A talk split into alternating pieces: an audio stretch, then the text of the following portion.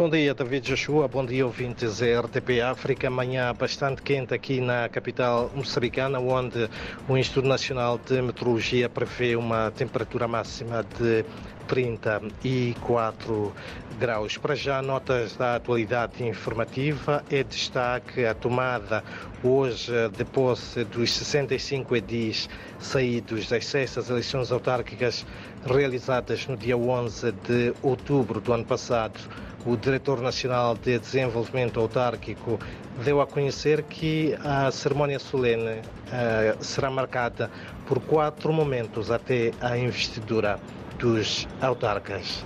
Por outro lado, o novo autarca da capital moçambicana, Razak Manhica, a ser empossado na tarde desta quarta-feira, promete trabalhar para tornar a cidade limpa. Isto numa altura em que os municípios reclamam a falta de recolha do lixo, ou pelo menos a, a, a cidade apresenta-se uh, com lixo bastante uh, acumulado, que não é uh, do agrado dos municípios. Em outras notas ainda, é de destacar que a Comissão Nacional de Eleições apresenta hoje aqui em Maputo o calendário das eleições presidenciais e legislativas das Assembleias Provinciais e de Governador de Província marcadas para este ano. O anúncio será feito no encontro que a Comissão Nacional de Eleições vai manter com os representantes dos partidos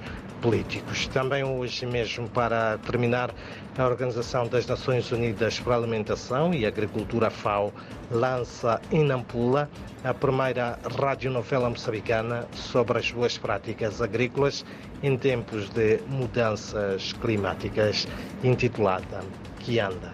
São então ah, estas, ah, David, ah, Joshua e ouvintes, algumas das principais notas de destaque da atualidade informativa moçambicana, neste dia em que recordo a temperatura máxima prevista aqui para a cidade de Maputo é de 34 graus.